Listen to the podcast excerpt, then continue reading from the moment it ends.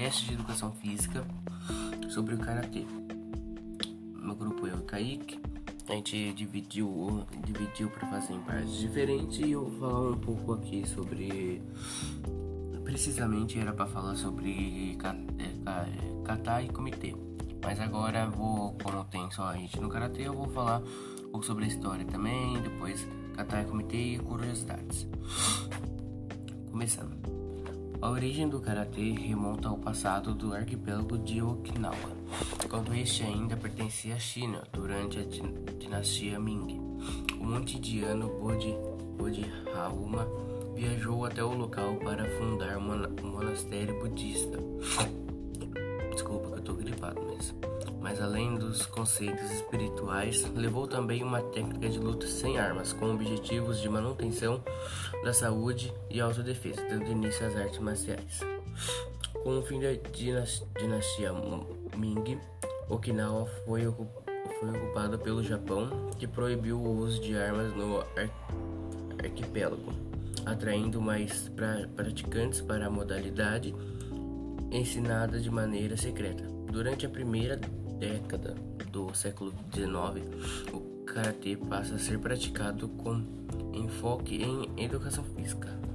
Praticado com enfoque em educação física, na verdade agora, né, no século XXI, a gente está falando sobre ele em educação física, mas praticava no século XIX em educação física lá na China. Dessa forma, como sucedeu com outras artes marciais, o karatê foi introduzido no Brasil com a chegada de imigrantes japoneses no começo do século XX. Mas somente no ano de 1956, Mitsuki Harada Shotokan instala o primeiro dojo em São Paulo, aqui no Brasil, óbvio.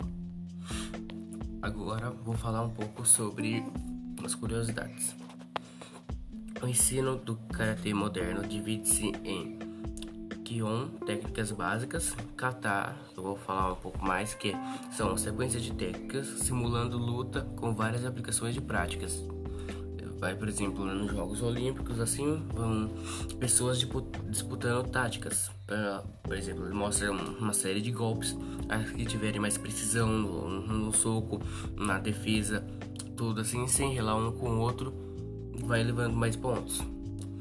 Já que no comitê é um combate propriamente dito, né? São duas pessoas combatendo com técnicas e o que fizer né, dar, derrubar o adversário, podemos dizer assim, vence. Esse é basicamente o comitê e o kata, né? Do, do karatê. Tem o kata voltando sequência de técnicas sem combate nenhum, só mostrando técnicas com mais precisão tudo. E o comitê é realmente o combate. Pessoas vão lá e combatem na, nas Olimpíadas, né, confederações, assim, campeonatos, quer que for.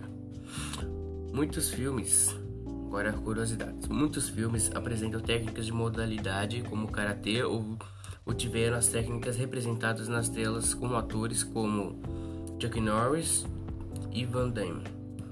O karatê, por sua origem diversa, possui vários estilos, os reconhecidos pela Federação Mundial de Karatê, WKF, na sigla em inglês que eu vou mandar no chat, porque essa sigla aqui não consigo falar.